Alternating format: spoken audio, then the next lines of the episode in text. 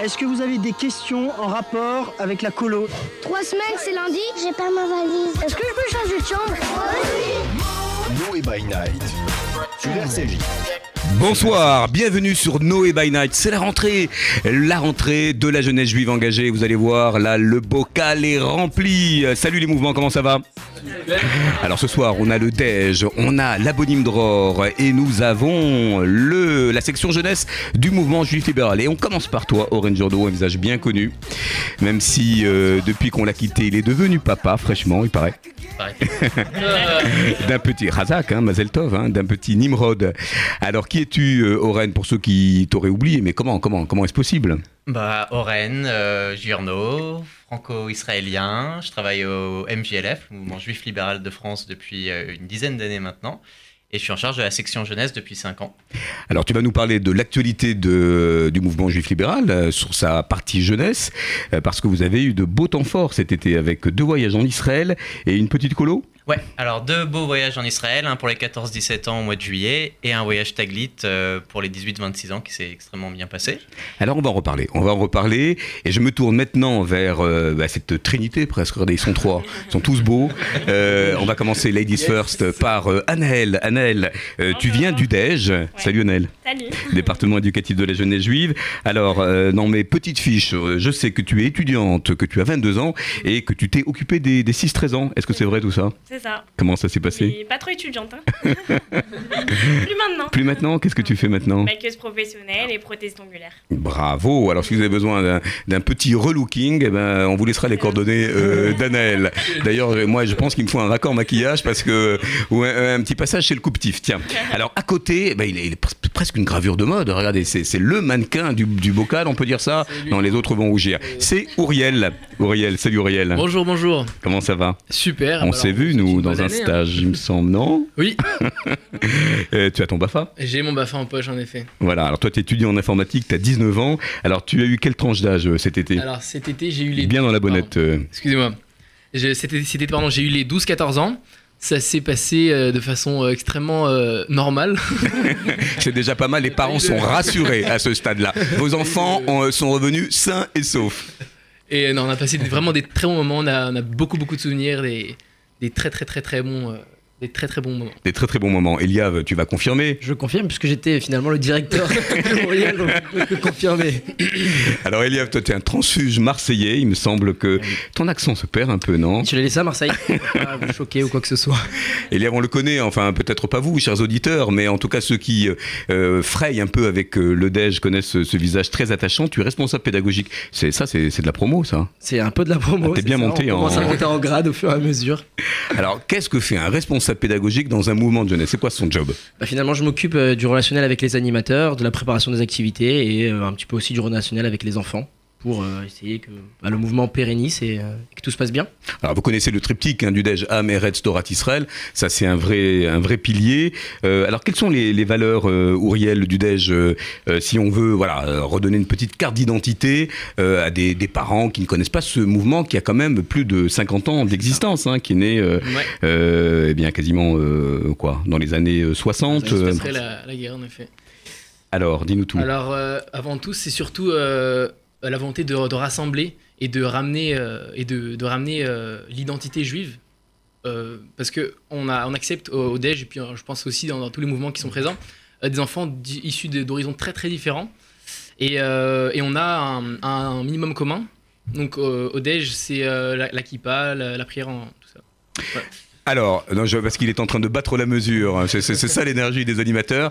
Euh, donc c'est intéressant cette euh, notion de mixité sociale. Vous accueillez vraiment tous les publics, les familles défavorisées, les familles qui ont les moyens. beaucoup, beaucoup de... Oui, on accepte toutes les familles. Des, des- des bourses sont d'ailleurs mises en place pour essayer d'accepter un maximum de personnes. Pas que le financier soit un problème pour Absolument, de bourses. Noé au passage que le- la direction de l'action jeunesse voilà, euh, euh, met en place pour soutenir effectivement cet effort de mixité sociale dans les colos.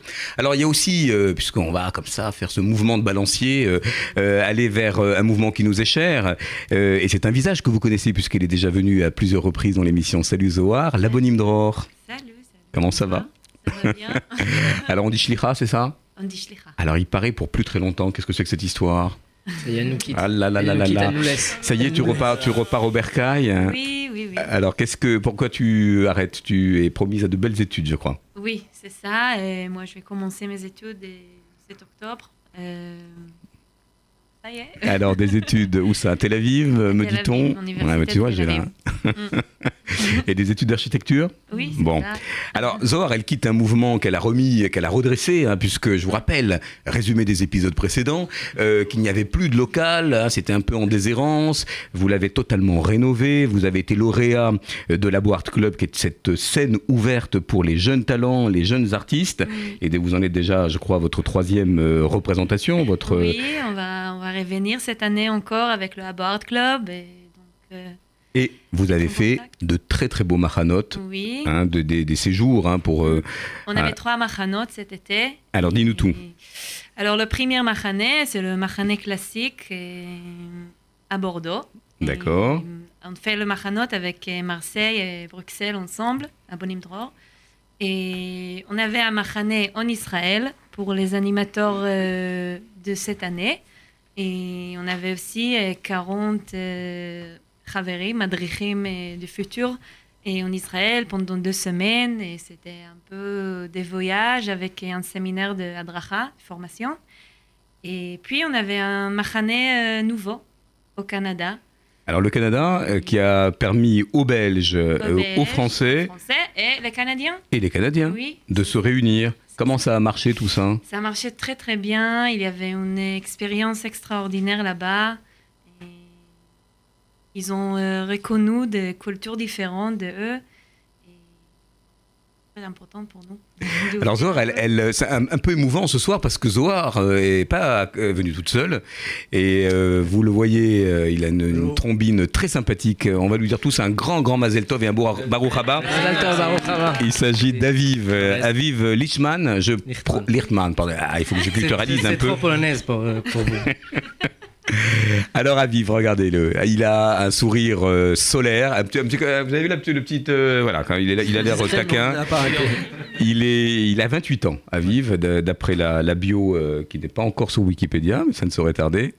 Euh, tu, es né, tu es né au sud d'Israël? J'ai né en sud d'Israël. Alors montre-nous un peu, voilà, la carte. Très très sud, à près de Beersheba. Et- Et... ma mère est française, mon père est israélien. Et j'ai fini mes études. Alors tu as, fait des, tu as fait des études de sciences politiques, hein. Sciences politiques et histoire générale Oula. à Ben Gurion. Sérieux. Et université. très sérieux. Et, et on avance. Alors comment, comment, quel est le rôle, encore une fois, euh, à Vive d'un chaliar, voilà, d'un envoyé, comment on pourrait traduire ça, d'un- d'une espèce de d'émissaire euh, qui représente donc euh, Israël. Tu vas arriver dans un mouvement qui t'attend, puisque je crois que avec Zohar, vous avez donné un petit peu le, le goût de la suite à tous vos à tous vos Hanirim, etc. D'abord, c'est tu as été choisi. Comment comment ça marche? Tu postules pour venir en France? Non, pas trop. Et il y a un process de le mouvement jeunesse, c'est aussi un process de, de gens juifs, de trois phases. Donc des entretiens Arrive, très sérieux. Très sérieux. Et après, il y a deux, deux travail pour le chaliar, parce que d'abord, tu suis un chaliar de le gens juif, tu représentes Israël, tu représentes et, la communauté française, israélien, juif, de toute la partie. Il y a aussi le, le travail de le mouvement jeunesse, si tu es le chaliar de mouvement jeunesse, à Dror, à Tsofim, à, à Chomer. Hatzaïr, alors qu'ils ne sont pas là qui ce soir, mais qu'on aura l'occasion de réinviter euh, euh, dans la prochaine émission.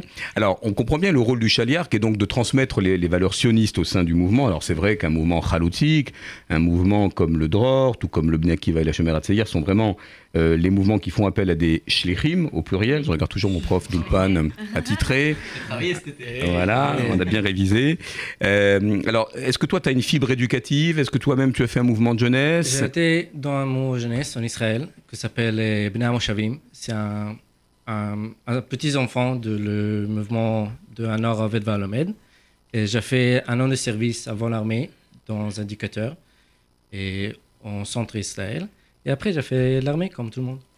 L'armée, comme tout le monde, enfin en tout cas, en tout cas comme tous les, les Israéliens, euh, et fort de, ta- de ta licence, voilà, de, de sciences politiques, euh, tu as été, tu le dis, tankiste commandant dans, dans. Euh, tu restes aussi un grand sportif. hein. Tu adores Ouais. le basket. Tu es d'ailleurs entraîneur de basket. Je suis entraîneur de basket. Ça fait trois ans que je suis entraîneur dans le local que j'habite.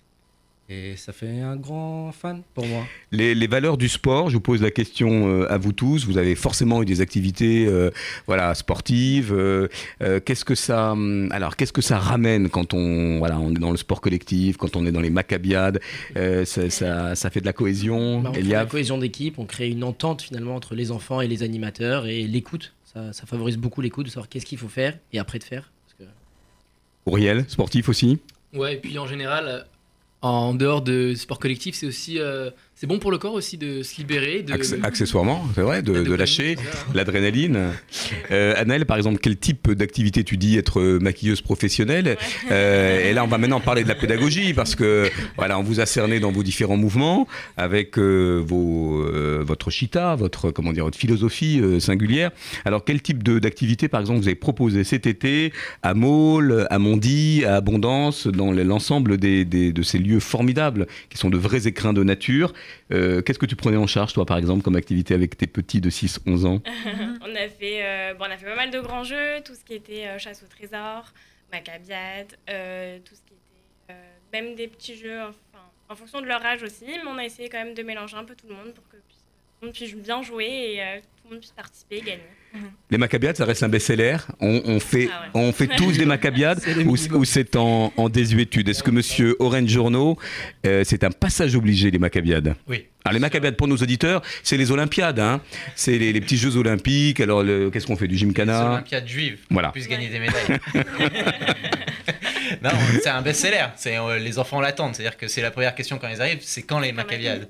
Donc quand on a une colo avec des petits en particulier, jusqu'à des grands ados, mais euh, les plus jeunes, ils sont, ils sont dingues des Maccabiades. Ils veulent que ça. Alors, les Maccabiades, c'est bien sûr les valeurs du sport. C'est, comme tu le dis, Ouriel, aussi du lâcher-prise. Alors maintenant, on va rentrer dans, euh, eh bien, dans vos valeurs. Comment, euh, dans vos activités, et quelle typologie d'activités vous mettez en place dans les centres de vacances eh bien, pour qu'il y ait cette identité juive dont parlait Ouriel, qui infuse et qui puisse toucher des jeunes, et surtout des jeunes qui viennent d'horizons différents. Il n'y a pas que des jeunes d'école juive, euh, j'imagine, euh, au bien Dej, sûr, bien sûr, il n'y a pas que des jeunes d'école. ni au Dror. Et j'imagine au MJLF, il y a ce brassage formidable hein, les- euh, que réussissent les séjours de la communauté. Alors qu'est-ce qu'on fait comme euh, activité? Qu'est-ce que tu vas mettre en place toi euh, dans la vie du mouvement et puis dans les mahanotes Je crois que le, grand chose de d'éducation, euh, le mouvement jeunesse, de tout, c'est faire grandir le madrichim, le, jeunesse qui vient et qui veut participer, qui veut prendre des responsabilités, d'être un éducateur de, de vraiment adultes. Et c'est, je crois que c'est c'est vraiment le, Le corps, le corps de, de mon jeunesse. Et à présent, il y a tout le, le travail que tu fais chaque semaine, chaque euh, mois. Et après, le machanot dans, dans l'été, dans, dans le scolaire. Faire grandir, c'est une belle définition. Euh, faire grandir l'enfant, quelle stratégie éducative vous mettez, tu as mis en place par exemple? Très concrètement, pour donner encore une fois à nos auditeurs qui sont peut-être un peu réticents en disant est-ce que je vais envoyer ma progéniture dans les centres de vacances, avec en plus voilà peut-être des questionnements sur la sécurité, etc. Allez, comment on peut donner envie euh, pour aller dans ce rendez-vous formidable de, à la fois aussi de citoyenneté et, et de grandir ensemble? Alors, est-ce qu'on donne envie aux enfants ou on rassure les parents? Eh ben on va faire les deux. À cette heure-ci, je pense que ce sont les parents qui nous écoutent. Mais comme on est rediffusé grâce aux réseaux sociaux, peut-être qu'on aura aussi les, les jeunes ados, qui sait? Bah, les parents, je pense que c'est assez simple finalement, c'est les rassurer, les écouter, parce que on a besoin de savoir ce qui les inquiète et euh, leur montrer qu'on on sait ce que l'on fait, que on, on prend leur progéniture, euh, leur bien le plus précieux pendant une période, une semaine, deux semaines, trois semaines, et euh, que notre but c'est de les faire grandir. Alors comment on les fait grandir Euh, On leur fait passer différentes étapes pendant le séjour, on les sensibilise euh, au dépassement de soi, on met en place des activités, on les responsabilise dans le rangement des chambres, dans les tâches de la journée. L'idée, c'est qu'ils grandissent, mais qu'ils prennent plaisir en même temps. Et je pense que quelque chose qu'on a tous en commun autour de cette table, c'est aussi leur permettre de développer leur identité juive. Comprendre ce que ça veut dire être un juif de France. Je pense que c'est important.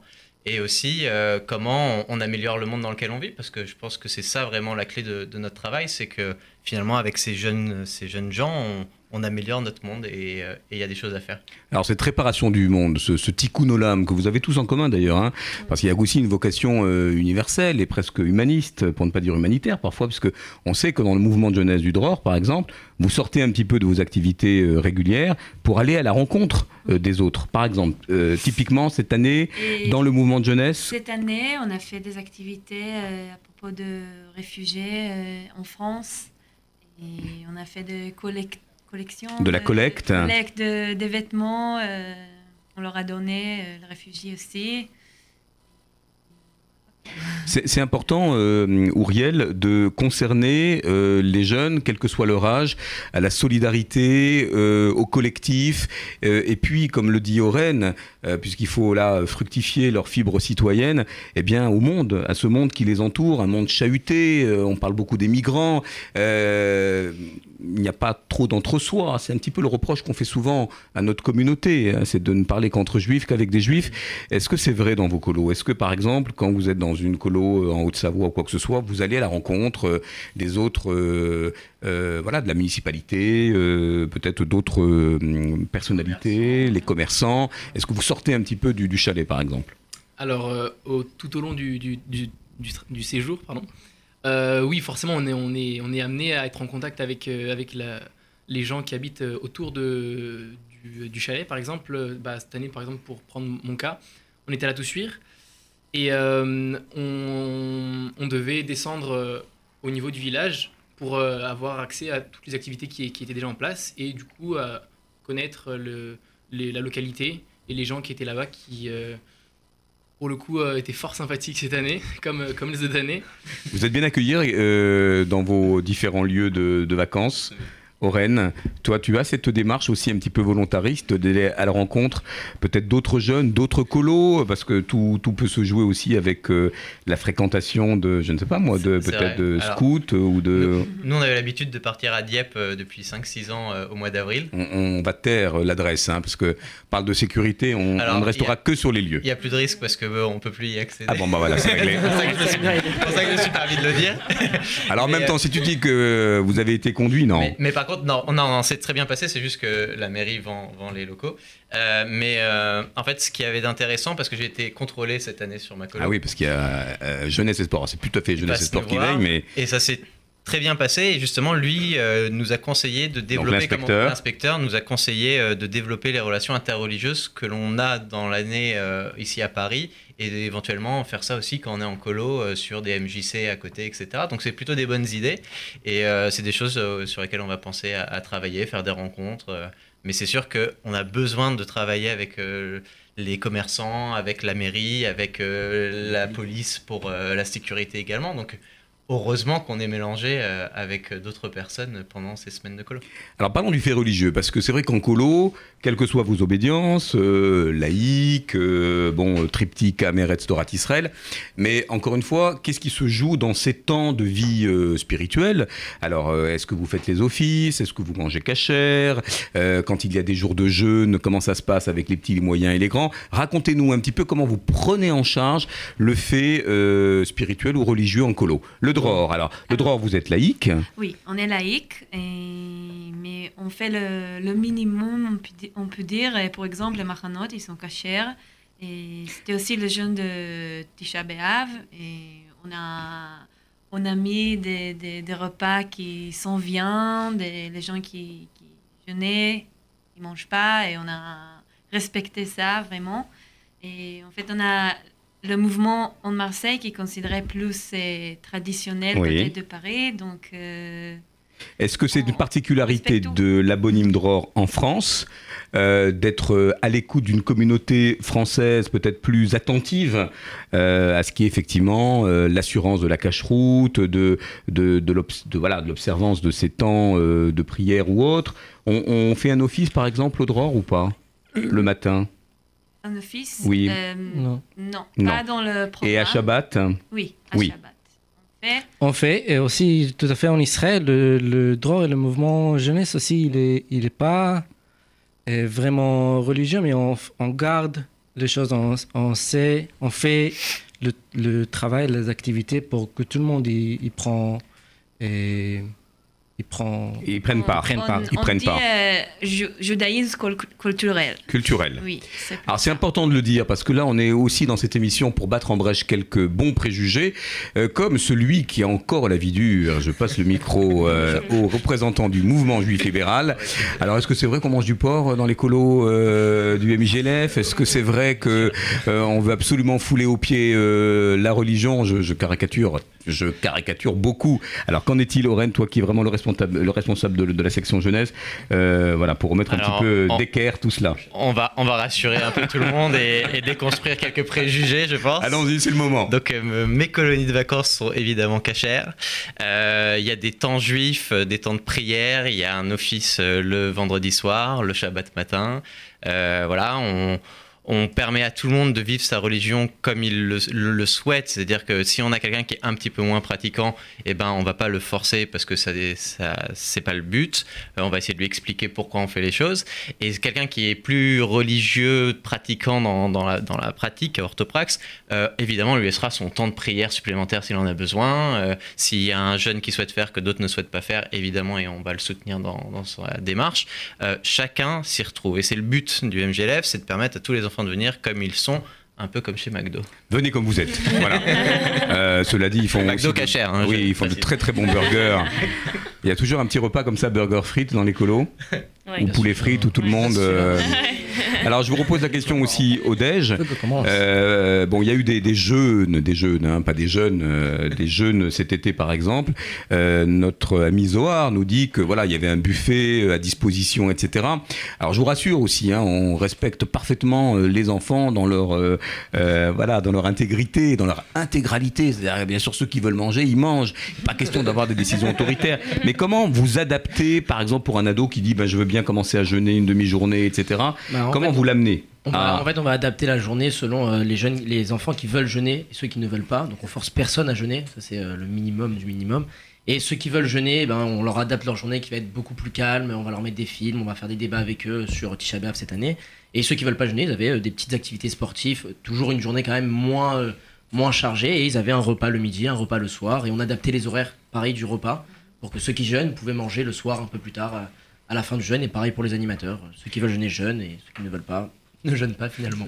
Donc on n'oblige personne et encore une fois, euh, les éducateurs qui sont autour de la table et bien d'autres sont très attentifs au développement de l'enfant et puis naturellement, encore une fois, on ne force personne. Ça va mieux en le disant.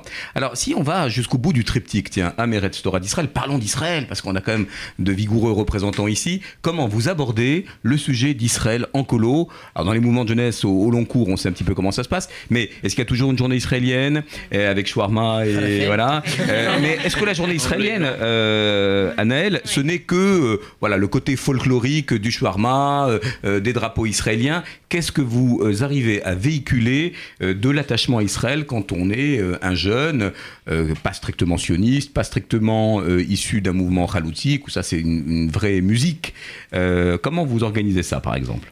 On essaie de leur inculquer soit une histoire sur Israël, soit enfin une page juive aussi, des jeux avec des thèmes sur Tzahal, voilà, tout ce qui est euh, en rapport avec Israël, mais de leur inculquer au moins une chose, qu'ils retiennent une chose de la journée israélienne euh, voilà, sur Israël. Oren, est-ce que tu veux nous dire comment Alors surtout, vous avez fait vous deux voyages, dont un très très connu, hein, Taglit, où déjà Israël s'offre en, en décorum comme une évidence avec ses parfums et, et, euh, et son lieu. Voilà, Euh, parfois il n'est pas besoin de faire de grands discours. Ouais, Comment ça s'est passé d'ailleurs ce Taglit et comment Israël est dans votre offre éducative? Comment elle- ça, ça se positionne? Alors, Israël fait clairement partie de l'ADN de la section jeunesse du MJLF.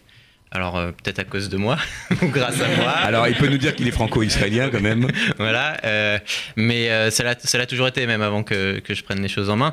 Euh, ça se traduit surtout par le voyage. Alors, tu m'as parlé de Taglit, c'est vrai. Taglit, c'est devenu un automatisme. Ça fait la troisième année qu'on le fait. Une quarantaine de participants qui reviennent ravis. Et l'enjeu avec eux, comme c'est des jeunes adultes, c'est de leur donner envie de s'investir davantage dans la communauté ensuite quand ils reviennent. Et nous, on essaye de réunir l'ensemble des, des communautés libérales de France. Donc on avait des Strasbourgeois, on avait des Lyonnais, euh, des Parisiens, euh, des Niçois, des Marseillais. Enfin voilà, ça se mélange bien. Mais ce qui est le plus important et le plus cher à mon cœur et mon bébé, c'est ma colo du mois de juillet euh, en Israël aussi pour les 14-17 ans. Et je pense que pour parler d'Israël, il n'y a rien de mieux que d'emmener les enfants en Israël. On parle d'Eretz Israël, donc il faut les emmener sur la terre. Vous n'allez pas nous contredire, Aviv Non, et Zohar. Je crois que toujours il faut euh, donner des positions pour les, les adultes et les, les dans le mouvement jeunesse pour, pour comprendre la situation, le, comprendre le, le pays, le problème qu'on s'il a, qu'on a. Vous abordez avec les, jeunes euh, le conflit israélo-palestinien, euh, la situation très contemporaine euh, d'Israël. Alors d'un côté, on a voilà, on a on a évoqué Tzal, on a évoqué les shawarma, on a évoqué le soleil et le côté très expérientiel d'Israël. Si on revient maintenant sur la, rugosité du- d'une actualité, est-ce que c'est des sujets que vous abordez assez frontalement avec vos jeunes? Est-ce qu'il y a des questions qui se posent autour des colonies, de l'État-nation, de tout ce qui est un petit peu agité là, le- les médias cet été notamment Eh, Zohar, c'est pas une question piège, mais je, je crois euh, pas, je crois pas que dans la mouvement jeunesse il y a des questions que tu peux pas et donner, que tu peux pas donner, jeter dans sur le madrichim, sur le et chanichim de le mouvement. Et il faut Vous n'avez pas de tabou, vous, vous abordez Ouais. tous les Oui. sujets. Ouais. Ça, c'est important. Euh, Oren, par exemple, les, les, les ados, euh, quand ils étaient en Israël avec toi, et à la fois à Taglit et dans cette colo, euh, d'abord, qui, euh, voilà, qui les as-tu fait rencontrer? Des conférenciers des, Quel type de, de relations ont-ils eu avec des gens sur place, des personnes ressources? Alors, on a évidemment euh, les rencontres classiques avec euh, des guides, avec euh, des lieux, quand on va au Kotel, quand on va euh, sur, euh, dans le Golan, etc. On fait toujours à peu près les points clés, mais ce qu'on essaye de faire à chaque fois, c'est leur permettre de rencontrer aussi les minorités euh, en Israël, à savoir soit les Druzes, les Bédouins, les chrétiens israéliens, euh, les Arabes israéliens qui sont dans le nord d'Israël, euh, pour qu'ils comprennent aussi les enjeux qui peuvent toucher un peu tout le monde euh, en Israël aujourd'hui.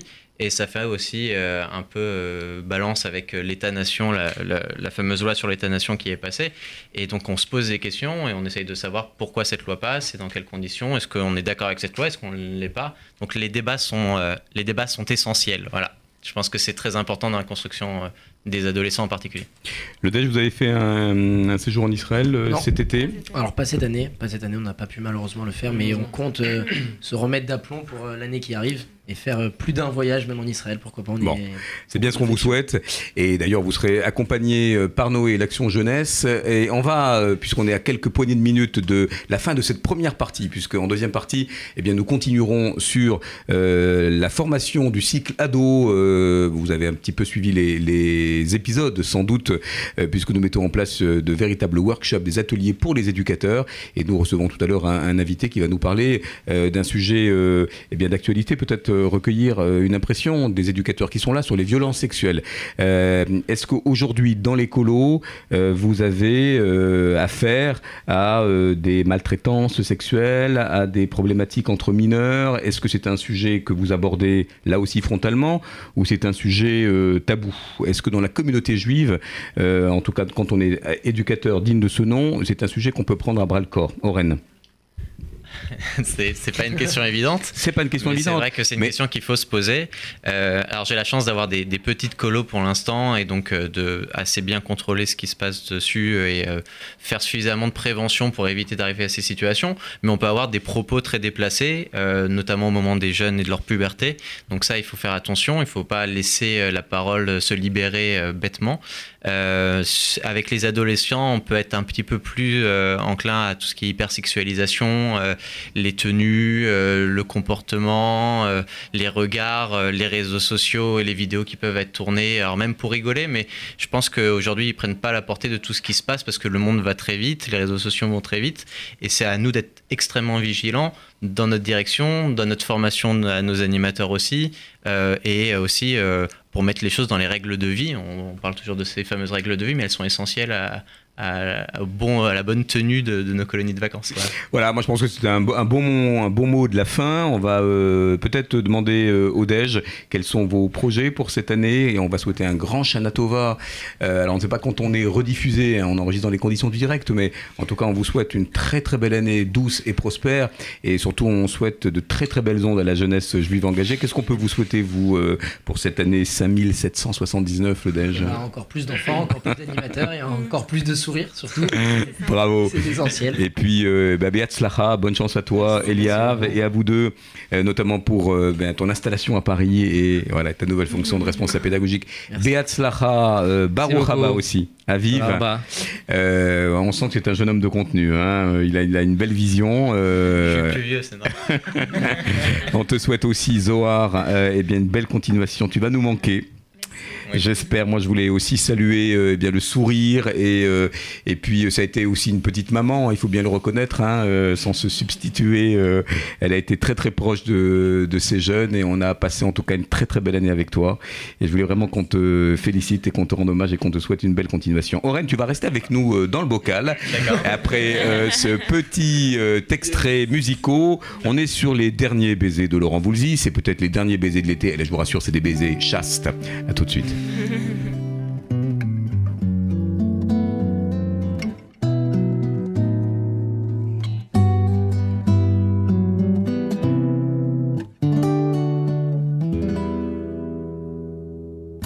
Quand vient la fin de l'été, sur la plage, il faut alors se quitter,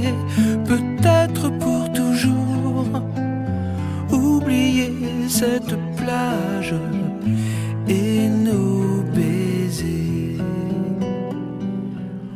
Et nous sommes de retour sur RCJ Noé by Night, euh, le rendez-vous de la jeunesse juive engagée, deuxième partie.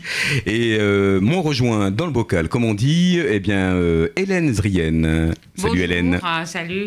Hélène Zrien- Zrien, qui est la, d'abord ma complice, et puis la, la responsable euh, du pôle formation au campus FSJU. Hélène, le campus FSJU, pour le resituer Le campus FSJU, c'est une fusion de différents instituts de formation du Fonds social juif unifié, le CFP André Rinanière, ILA, OFAC et, euh, et un, département de formation pour la culture aussi. Voilà, on forme des éducateurs, des enseignants, et nous sommes en partenariat Noé, l'action jeunesse du Fonds social, et notamment sur un cycle euh, sur les adolescents, ado 3.0, comment accueillir cet ado nouvelle génération? Euh, on va en parler justement dans la deuxième partie, mais on retrouve un transfuge de la première partie, on l'a gardé. Je reste. Euh, D'abord parce qu'il faisait ce témoignage de transition euh, bah, de cette première à la deuxième partie autour euh, bah, d'une expérience terrain. Il nous fallait voilà un petit cobaye. Oren, tu vas bien te prêter au jeu? Oui. Voilà. Pour aborder un sujet avec un intervenant que je vais vous présenter, un sujet grave, mais on va essayer de l'aborder de manière, allez, simple, fluide, sur les violences sexuelles exercées sur les enfants. Alors je sais, il est 23 heures passées. vous vous dites, on est à quelques heures du sommeil et de Morphée. Sébastien Brochot, bonsoir. Bonsoir. Sébastien, euh, vous êtes euh, vous êtes un couteau suisse, si j'ose dire. hein. Vous êtes euh, un bien. touche à tout de génie. Savoyard, mais ça me va.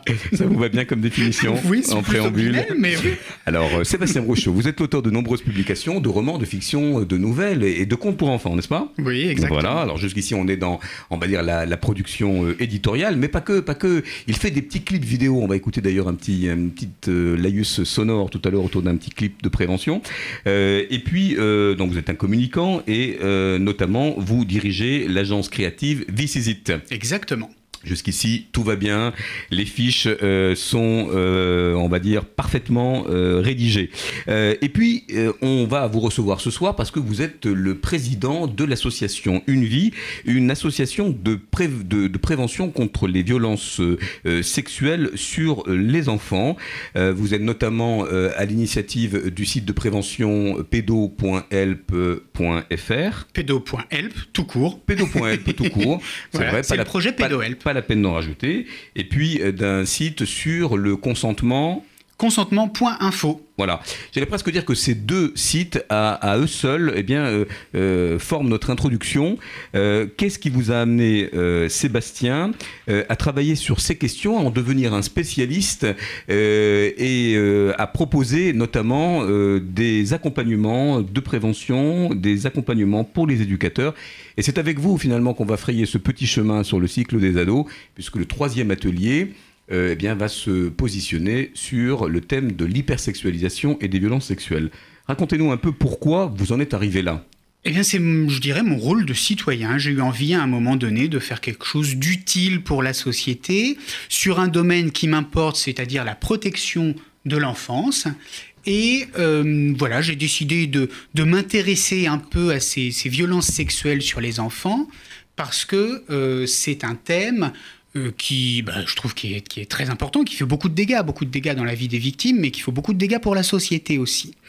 Et je me suis rendu compte que euh, dans cette prévention des abus sexuels sur les enfants, on faisait beaucoup de sensibilisation, surtout auprès des enfants, euh, mais pas auprès des potentiels agresseurs. Je me suis un peu documenté, j'ai compris qu'en fait, pour régler cette problématique, il fallait surtout faire des projets multi-cibles. Il faut s'adresser à tout le monde en même temps, sans avoir peur de s'adresser aux potentiels agresseurs. Et donc j'ai créé PedoHelp, qui euh, euh, cible aussi les potentiels agresseurs. Et puis aujourd'hui, consentement.info, qui là pour le coup un projet un peu plus large euh, pour sensibiliser les, les 15-25 ans sur cette notion de consentement difficile à comprendre. Difficile, dont on parle beaucoup en ce moment dans les médias. On va y revenir, Sébastien, puisqu'on a voilà, une petite plage pour euh, à la fois vraiment mettre euh, d'équerre, si j'ose dire, mettre à plat un petit peu toutes ces, notions qui ont agité le lendemain médiatique. Je voudrais, Hélène, si tu le veux bien, eh bien qu'on resitue ce cycle sur l'ado 3.0. Euh, de quel constat sommes-nous partis pour bien faire un reset, une espèce de réinitialisation autour d'un ado hypersexuel, borderline euh, Alors juste avant, juste avant de revenir là-dessus, on avait, euh, juste pour resituer un petit peu euh, cette, cette intervention-là, on avait travaillé sur l'adolescent face à Facebook avec Angélique Gozlan, les enjeux des nouvelles technologies et de leur utilisation, les enjeux de la virtualisation. Voilà, je remonte face caméra le livre. Voilà. un moment très très intéressant où elle, où elle avait expliqué ben, tout, ce qui, tout ce qui se joue pour les adolescents avec l'utilisation des réseaux sociaux. Puis on avait fait, on a fait aussi venir l'association Libre et Engagée. Et Je, donc, jeune et engagé. Je, pardon, jeune et engagé, l'ado face à la loi. Donc euh, là, avec, euh, avec Patrick Haïs et Florence Fitoussi, on a euh, pu euh, travailler sur euh, la simulation d'un procès. Et puis, et puis on s'est dit que un des sujets qui, dont on parle beaucoup, dont la presse parle beaucoup, dont notre société parle beaucoup, mais dont on parle pas tant que ça dans nos milieux à nous, c'était effectivement comment, comment on gère les problématiques sexuelles eh ben, dans l'école, dans les colonies de vacances, dans la société. nos écoles sont, sont, inscrites dans la société et donc elles, elles, elles subissent exactement les mêmes influences et les mêmes problématiques et le même questionnement que la société lui renvoie. Et donc on s'est dit euh, que c'était euh, une problématique qui nous intéresserait. C'est pourquoi on a, on, on a invité euh, Sébastien avec nous.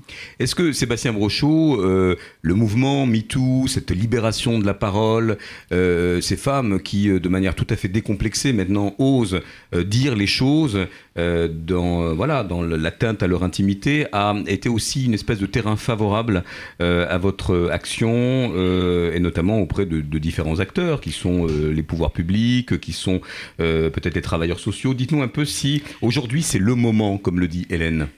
Alors c'est le moment, c'est peut-être le moment où la société elle est prête à entendre des choses qu'elle pouvait pas entendre avant, ça certainement. MeToo, ben, la libération de la parole, c'est toujours bénéfique. C'est toujours bénéfique à partir du moment où c'est juste. Et à partir euh, du moment où on arrive à dépasser ça pour être ensuite dans un discours plus serein, plus constructif. Donc la libération de la parole, c'est très important. C'est très important qu'il y ait des gens qui puissent dire j'ai été victime, voilà ce qui s'est passé. Mais c'est un, un, un, coup d'épée dans l'eau si derrière on, on, ne travaille pas sur la reconstruction de la société. Et c'est un peu ça, hein, mes, mes, projets de prévention, c'est un peu ça. C'est un peu l'après MeToo, en fait. Hein. Comment est-ce qu'on va euh, cette fois avoir un discours plus serein et plus constructif pour éviter qu'il y ait de nouvelles victimes? Question à l'éducateur. Euh, On retrouve Oren, euh, qui avait, euh, avant la fin de la première partie, dit que c'est un sujet qu'il abordait assez frontalement avec ses animateurs, avec son corps éducatif. Là aussi, est-ce que chez les ados, les jeunes animateurs, puisqu'ils ont quoi, 17 ans et plus, c'est un sujet que vous abordez librement? Est-ce qu'il y a de la gêne aux entournures? Est-ce que c'est un sujet que toi tu fixes dans tes formations? Comment tu t'empares de ce sujet avec des jeunes qui peuvent s'estimer peut-être un peu protégés, un peu un peu, euh, comment dire, euh, euh, hors de ces, considérations immédiates Ouais, L'abri, oui. Je pense que c'est essentiel. Il n'y a pas de tabou. Je pense que c'est déjà la, première étape, c'est de dire que c'est pas quelque chose de tabou, c'est pas quelque chose dont il faut se, cacher, parler de sexualisation, parler de parler bah, de, relations entre les hommes et les femmes ou plus aujourd'hui. Je veux dire, on peut très bien, je veux dire, il n'y a pas de problème à en parler. La question c'est comment on en parle. Euh, c'est difficile d'aborder un sujet que l'on ne maîtrise pas, mais il y a des choses, je pense, qui sont du bon sens que l'on peut déjà transmettre euh, on parlait de, prévention. On peut prévenir des comportements, des comportements qu'on ne tolérerait pas dans la, dans la rue. Alors il n'y a pas de raison qu'on les tolère dans nos colonies de vacances. Euh, Il y a de la prévention, il y a aussi le consentement. ça, c'est quelque chose d'essentiel. J'en parle avec tous mes ados sur tous mes voyages d'ados. Parler de consentement pour les femmes, on, parle automatiquement, on pense aux femmes, le consentement, mais aux, garçons aussi aujourd'hui. Alors, ce comment euh, en parle-t-on? On va, on va y arriver, ça sera peut-être l'atterrissage de notre euh, euh, seconde partie d'émission. Mais de quoi parle-t-on exactement, Sébastien, quand on parle de violence sexuelle? Voilà, juste une, espèce d'état de l'art de ce sujet qu'on prend parfois avec des pincettes, on se dit qu'on est un peu maladroit, malhabile. De quoi parle-t-on quand on parle de violence sexuelle exercée sur les enfants? Alors, quand on parle de violence sexuelle sur les enfants, on parle euh, déjà d'un- d'une problématique qui touche euh, toutes les sociétés, euh, tous les milieux. Hein, peu importe euh, ce soit riche, pauvre, peu importe son origine ethnique, euh, sa, religion, sa culture, peu importe le pays. Alors sur le pays, euh, petite parenthèse, il y a quand même des taux de violence qui sont plus importants dans les pays en guerre. hein. Le viol est la première arme de guerre, on le sait aujourd'hui. Euh, on parle de... euh, alors en, en- l'Europe, le Conseil de l'Europe parle d'un enfant sur cinq qui sera victime. Moi, je parle au-delà de l'enfant, de l'enfant et de l'adolescent. On estime aujourd'hui qu'il y a une fille sur trois et un garçon sur cinq qui seront abusés avant l'âge de 18 ans. Hein, on sait que, que- que ces violences sexuelles, elles commencent avant l'âge de 11 ans pour une victime sur deux, avant l'âge de 6 ans pour une victime sur 5, hein, donc avant même euh, d'atteindre euh, ce- ce- cet âge de raison de, de 7 ans, euh, qu'environ 90% des enfants victimes euh, connaissent leur agresseur, hein, il s'agit d'ailleurs une fois sur deux d'un membre de la famille, on sait aussi qu'un agresseur sur 4 a moins de 18 ans, donc Alors un ça- adolescent.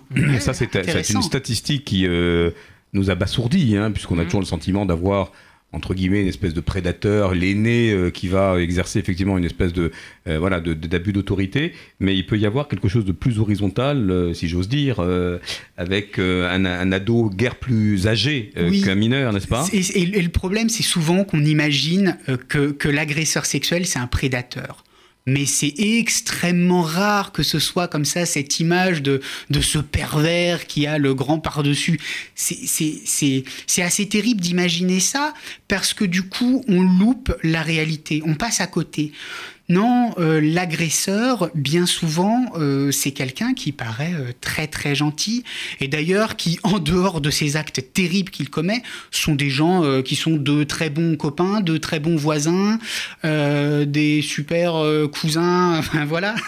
Alors pour clarifier les, les notions, Sébastien, on, on a parlé euh, en mars dernier d'un comité d'experts qui aurait donc rendu sa copie euh, au Premier ministre, euh, justement en parlant de ce- cet âge de 15 ans comme étant l'âge d'un consentement autorisé. Est-ce qu'on on peut clarifier les notions? On parle souvent de maturité, voilà, d'âge de maturité sexuelle, de consentement. De quoi s'agit-il exactement? Et je demanderai d'ailleurs aussi à, à euh, et une fois qu'on aura fait le tour d'horizon de ces définitions, on, pourra laisser à Hélène le soin de revenir sur ces, voilà, peut-être ces- fantasmagories aussi. hein. Euh, de quoi s'agit-il quand on parle de consentement, d'âge de maturité sexuelle Alors en fait, il n'y a pas euh, d'âge euh, de, majorité sexuelle en France dans la loi française. Ça marche pas comme ça. On sous-entend d'après les textes de loi que c'est 15 ans. Et cette, euh, ce- cette loi qui vient d'être votée par le, validée par le Sénat, elle a rien changé par rapport à ça. hein. À partir de 15 ans, que ce soit avant cette loi ou aujourd'hui, on a le droit euh, d'avoir des relations sexuelles avec quelqu'un de euh, 15 ans, 16 ans, euh, 40 ans, à partir du moment où cette personne n'a pas autorité. hein. Donc l'animateur, quand on a 15 ans, qu'on a un animateur de 17 ans ou de 18 ans, euh, peu importe, euh, on n'a pas le droit. Alors, c'est l'animateur euh, qui passera devant le, le juge. hein. Voilà, c'est illégal. Voilà. Oren, est-ce que c'est des notions euh, qui te sont euh, familières? Est-ce que c'est un discours que tu tiens auprès de tes euh, animateurs vis-à-vis euh, des, euh, des jeunes dont ils ont la responsabilité? Oui. Alors c'est souvent on, on a ce piège de l'idée de la majorité sexuelle et j'en parle pas qu'à mes animateurs, j'en parle aussi à mes colons. Euh, je me rappelle d'une discussion que j'ai eue cet été Alors, justement les, avec des les jeunes colons, femmes. les colons, c'est les jeunes. hein. Je Les précise jeunes, toujours ouais. qu'on jargonne dans le. Nous ne colonisons personne. Mais euh, Jusqu'à nouvel ordre. Mais on, on en parlait tout à l'heure, mais c'est vrai que moi, je rappelle à mes animateurs qu'ils n'ont absolument pas le droit, même des, des jeunes, euh, des jeunes stagiaires de 17 ans, d'avoir de, de relations ou de rapprochements avec même des, des, des participantes de 17 ans. Euh, parce qu'ils sont, ils sont, ils sont en danger euh, d'un point de vue légal. C'est pas le but. euh, non plus de nos colonies de vacances. Et je rappelle aussi cette histoire de, cette fausse histoire ou cette idée conçue de majorité sexuelle à, mes adolescents parce que c'est quelque chose qui revient dans leur bouche. J'ai 15 ans, alors j'ai rencontré un jeune homme de 18 ans, mais tout va bien parce que je suis majeur sexuellement. Donc il faut leur expliquer un petit peu les choses, mais c'est une notion qui est très floue et qui est compliquée à comprendre parce que l'État la rend pas plus claire. Je pense c'est ça le problème aujourd'hui. Oui, alors la justice ne le fait pas aussi pour, euh, pour protéger les jeunes. hein. C'est-à-dire que là, ce qui avait été demandé aussi par les associations, c'est que ce soit considéré, toute relation sexuelle avec pénétration avec un jeune de moins de 15 ans soit considérée automatiquement comme un viol. Mais du coup, euh, eh bien, effectivement, quand une fille euh, de 13 ans, par exemple, ou un garçon de 13 ans a une relation sexuelle avec quelqu'un de 50 ans, on se dit, Euh, c'est terrible. Et, et donc, on se dit, mais oui, il faut que cette personne soit euh, voilà, condamnée euh, à la réclusion criminelle euh, sur de- de- des- des lourdes peines. Mais une fille de 14 ans qui a un petit copain de 18 ans, dans ce cas-là, même si c'est elle qui lui demande, et ben lui aussi, il encourt euh, la prison pour 20 ans. Euh, si on, on- on estime qu'il y a viol automatiquement.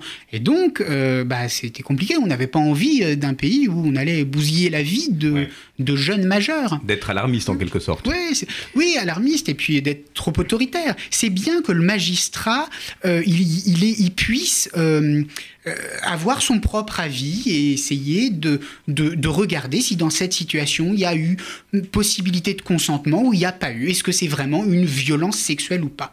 C'est bien de laisser cette liberté-là au magistrat. Alors, Hélène, tu as fait pour nous un petit tour d'horizon des infos, des intox et, des actualités du moment, puisqu'on parle justement de flou et de peut-être de, fantasmes autour du, sujet. Euh, quelques petites questions à l'attention de Sébastien. Oui, j'avais euh, envie de te, poser quelques questions qu'on se pose tous ou qu'on a entendu euh, se poser dans, dans les dîners en ville. Alors, je vais te poser, on va faire un jeu de questions-réponses comme ça assez rapide. Donc, une des premières questions qu'on entend comme ça, c'est les violences sexuelles ont toujours existé. Pourquoi s'en préoccuper actuellement? Eh ben, comme je le disais, peut-être que la société, elle est prête. hein. Je pense que ça, ça, ça renvoie à la place de l'enfant dans la société, à la place de l'enfant dans la famille. Euh, Il y, a, y a deux siècles, euh, bah, les enfants mouraient très très jeunes, et puis euh, le père, il avait autorité sur toute la famille. Et ce qui était terrible à cette époque, le pire, c'était le parricide, de tuer le père.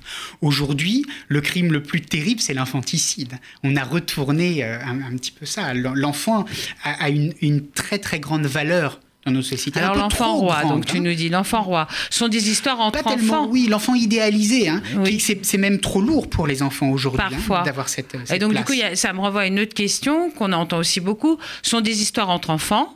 Il vaut, il vaut mieux ne rien faire au risque d'aggraver les choses. Alors, est-ce qu'on parle de touche pipi? Si on parle de touche pipi, euh, les jeux de découverte euh, du corps de l'autre, ils sont euh, importants hein, par rapport au développement de l'enfant. C'est important qu'il découvre le corps de l'autre à partir du moment où il y a une, une, forme de consentement. Donc on va regarder un petit peu de loin ce qui se passe. Euh, si les deux enfants ont l'air d'accord, si ça va pas trop loin, euh, s'il y a un doigt euh, bah, dans le vagin de la petite fille, non, euh, ça c'est pas je n'avais pas précisé à nos auditeurs qu'à cet instant précis, il y a un petit carré blanc. Euh, vous nous rejoignez euh, sur RCJ, mais nous abordons les sujets, le sujet sans phare des violences sexuelles. Oui, parce qu'après, il y a toutes ces définitions presque juridiques. hein. Qu'est-ce qu'un viol Où un viol Où est-ce qu'il se, si dire, il se, termine Alors, qu'est-ce qui se dit encore euh, un petit peu dans la doxa ambiante? Mhm. Il suffit de punir sévère- sévèrement ou d'exclure des harceleurs pour, euh, euh, pour résoudre le problème. Euh, punir, punir, c'est c'est pas la bonne solution parce que, enfin, punir, c'est pas la bonne solution. C'est-à-dire que c'est pas une solution à long terme, c'est pas une solution puisqu'on attend qu'il y ait une victime pour punir. Mon objectif, c'est d'arriver avant qu'il y ait une victime, donc de faire de la prévention. Et cette prévention, elle peut se faire surtout par l'apprentissage de l'empathie. Hein, C'est-à-dire donner des cours aux enfants sur les relations humaines. On va y revenir hein, sur la Parler de ses émotions. Ok. Euh, il est impossible de comment comment est-ce qu'on traite de l'intimité sur le net, c'est-à-dire euh, ces enfants qui utilisent le net non-stop, bah, comment on va intervenir euh, alors qu'ils ont un libre accès à tout ce qu'il y a autour d'eux? Et donc euh, est-ce que est-ce qu'on doit les surveiller non-stop? Qu'est-ce qu'on Eh ben, c'est le rôle des parents en fait. hein. Alors si on parle des enfants, euh, les enfants, moi je pense qu'avant 13 ans, on n'a pas à avoir accès à Internet seul. C'est-à-dire qu'un un adulte doit être à côté. On peut mettre l'ordinateur dans le, dans le salon par exemple et il y a un adulte autour. On apprend à l'enfant. Si là tu vois un truc euh, bah, qui, qui te pose question, bah, tu m'en parles tout de suite. Je viens voir, on regarde ensemble. Et puis on met des filtres, on vérifie euh, ce qui passe là, ce que l'enfant euh, va voir. Mais est-ce que dans les faits, Sébastien, euh, c'est pas difficile à enrayer? Je me souviens de cette tribune dans le Monde où un collectif euh, euh, de psychiatres et de, et de professeurs euh, avait, Dont Cyrulnik. euh, voilà, dont Cyrulnik euh, voulait tout simplement eh bien interdire la pornographie avec même des voilà, c'est plus que des firewalls, hein, c'est c'est vérifier l'identité du jeune s'il n'est pas majeur pour accéder effectivement à ce tonneau des Danaïdes de, de la pornographie. Est-ce que ça, euh, quel est l'entre-deux? Parce que euh, le papa ou la maman ne peut pas toujours être là dans un, dans un moment qui lui échappe, qui peut être celui de l'école, qui peut être celui de- d'une échappée belle de, de- de l'enfant. On sait pertinemment qu'avec les smartphones, on peut tout à fait passer outre ces contrôles parentaux. Quel est le, comment dire, le positionnement de, parents qui s'inquiètent? Alors, euh, d'abord, techniquement, c'est pas possible de, de, de, de bloquer la pornographie pour donner accès par carte d'identité. Techniquement, ça marchera pas. Non, par contre, ce qu'un parent peut faire, c'est apprendre à son enfant qu'il peut parler. Et que s'il voit des choses qui le dérangent, qui le mettent mal à l'aise, s'il vit quelque chose qui le met mal à l'aise, il en parle. Il en parle. Et si l'enfant, il apprend ça et qu'on lui répète et qu'on lui répète et que les, parents sont réellement accessibles à ça, si réellement ils sont à l'écoute de leur enfant, et ben l'enfant, oui, il va voir dans la cour de l'école, derrière le préau, une image porno sur le téléphone, mais si ça le bouscule, et ça va le bousculer, euh, il va en parler.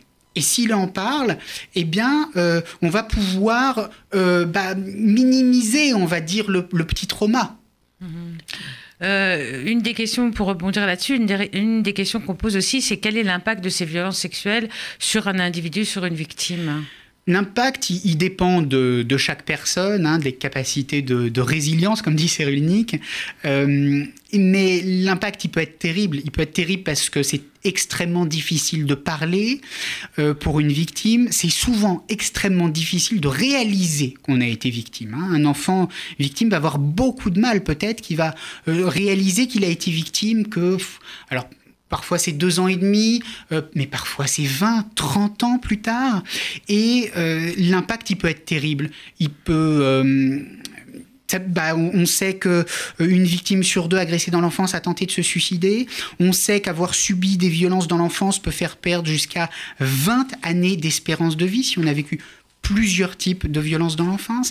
Donc l'impact, il est terrible, et je dirais, alors de, de, de façon bah, un peu cynique, qu'il est aussi terrible pour la société, parce que ça coûte une blinde, hein. ça coûte une fortune à, à la. Sécu. À la Sécu, euh, voilà, c'est- c'est- les gens se mettent en arrêt maladie, euh, il y a maladie sur maladie, maladie chronique, hein, euh, mais des maladies lourdes aussi parfois, et puis bah, les personnes qui ont été victimes vont être euh, plus à risque par rapport à l'alcool, aux drogues. Donc pour la société aussi, c'est terrible cet impact. Alors, on va euh, faire un petit intermède assez, euh, assez amusant d'ailleurs, mais qui n'en- est pas moins une campagne de prévention. Écoutez, quand c'est oui, c'est oui, et quand c'est non, c'est non. Quand c'est oui, c'est oui. Quand c'est non, c'est non. Et quand on ne sait Voilà, et je vais montrer euh, eh bien l'affiche euh, très, très flashy. Voilà, je de- suis l'auteur de ce chef-d'œuvre. hein. Voilà, de cette campagne. Quand c'est oui, c'est oui, et quand c'est non, c'est non, on le, on le mettra peut-être en, en fin de, de générique. Et puis quand on ne sait pas, euh, on garde ses doigts pour soi. Alors, c'est un peu décalé. Euh, Sébastien, vous êtes à l'origine de cette euh, campagne qui lance le site cons- consentement.info. Alors, qu'est-ce que, qu'est-ce que vous avez voulu dire par ce clip qui va, va devenir très viral, hein, parce qu'il est très... voilà, je passe les documents à, à mes camarades de studio. Alors, comment est née cette campagne Euh, Quelle cible touche-t-elle? Et, euh, et puis, on lui souhaite quand même euh, bah, une belle vie, parce que l'humour est là, présent. hein. Exactement, l'idée c'est de toucher les 15-25 ans. Et euh, l'idée, c'était d'avoir un discours serein sur qu'est-ce que le consentement. Et euh, pour les 15-25 ans, bah, je pense qu'il fallait passer par l'humour. Alors, avec mes partenaires du CRIAVS, des hôpitaux Saint-Maurice, euh, qui sont donc des professionnels de la santé, on a décidé de, de- bah, voilà, d'avoir une accroche un peu parodique, un peu impertinente, en faisant, en reprenant ces rythmes des années 80 et ces merveilleuses couleurs des années 80. Vous pouvez voir le clip sur YouTube, il est très très coloré. Attention aux yeux. alors, ce qui nous semble tous évident, c'est quand c'est oui, c'est oui, mais comment savoir, comment savoir quand c'est non? Eh bien, alors comment savoir quand c'est non? C'est très très important ça. Il y a des choses très très concrètes, très très pratiques. Il s'agit, bon, alors il s'agit d'écouter l'autre. On appelle ça le langage corporel. Et l'autre, bah, par exemple, si on cherche à l'embrasser et qu'il recule le visage, bah, ça c'est un signe qu'il va peut-être pas falloir insister parce que c'est pas le bon moment pour l'embrasser.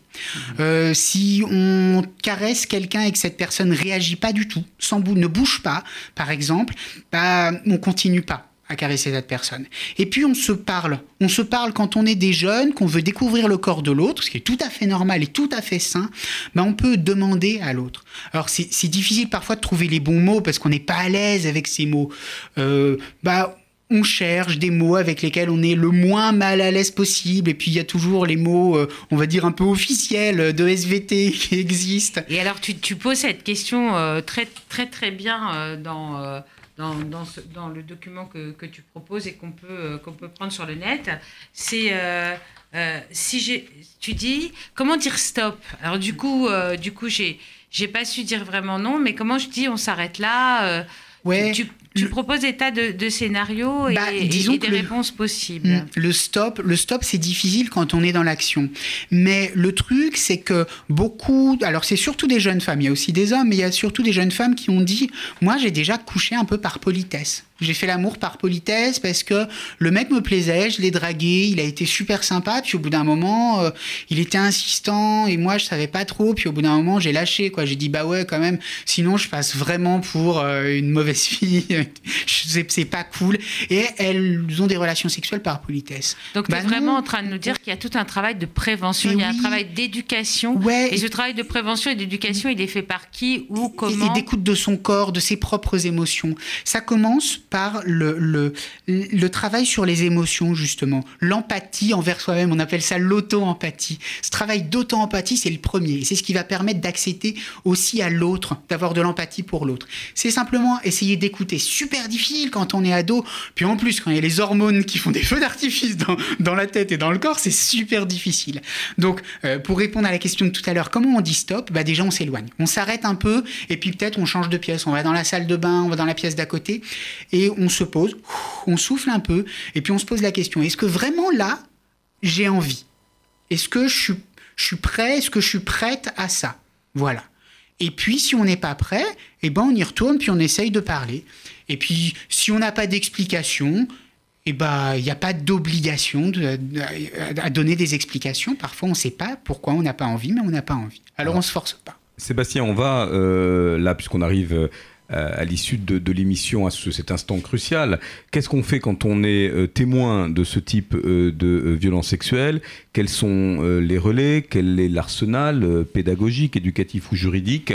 Euh, Donc il ne s'agit pas de donner une espèce de, de vadémécum euh, prête à l'emploi, mais j'allais presque te demander, Aurène, euh, si tu as assisté euh, à ce type de euh, voilà euh, d'événements. Est-ce que tu t'es trouvé dans ton parcours d'éducateur à un moment donné euh, accompagné, désemparé? Alors, j'ai pas été confronté à ça euh, jusqu'à aujourd'hui. J'ai de la chance, ou bien soit ça m'est passé euh, entre les doigts et je l'ai pas vu, ou, ou ça m'a pas été remonté. J'espère que non, parce que ça voudrait dire que je fais un bon travail de prévention justement, et je pense que c'est vraiment la, clé de la réussite, parce que ce, qu'on entendait depuis tout à l'heure finalement, c'est de dire remettre en fait l'enfant au centre du, projet ou au centre de, son activité, etc. Et c'est ce que j'imagine on essaye de faire, en tout cas on fait dans nos colonies de vacances. Euh, c'est pour ça que j'aime bien garder aussi des, des- des colonies de vacances à, à taille euh, humaine. À taille humaine. Parce qu'on peut se concentrer sur l'enfant, on peut euh, savoir ce qui se passe, ce qui revient. Et on peut voir ces petits, ces petits gestes, ce, ce refus du corps, ou, mais ça, ça concerne évidemment tout ce qui concerne les relations entre les personnes, mais ça peut être aussi tout simplement des activités et d'autres choses. On n'est pas dans, on essaye de, de- de- de faire attention à tout ce qui est ne pas forcer l'enfant et de, de transmettre aussi ce- cette, euh, cette, Estime de soi. cette estime de soi. ouais, c'est finalement Cette ça. Alors- Sébastien, des réponses claires Le plus important, c'est qu'on s'en fiche pas. Si on sait, si on est au courant, on en parle. On reste pas seul. Si on est animateur, il y a une équipe autour. On fait remonter l'information. On reste jamais seul. Si on a peur de passer à l'acte, on demande de l'aide. Les psys sont là pour ça. Euh, Pédo.help est là pour ça. Euh, on s'en fiche pas. Et surtout, si on est euh, un adulte responsable d'enfant, il y a le 119. Allô, enfants en danger, 119. Merci beaucoup à vous tous. Je rappelle deux sites dont on a parlé, pédo.help et consentement.info. Merci Aurène, à très bientôt. Hélène, Merci. on se retrouve pour une prochaine émission thématique. Très vite. Et puis on se retrouve dans 15 jours. Bonne année, Shana Tova, et à très vite.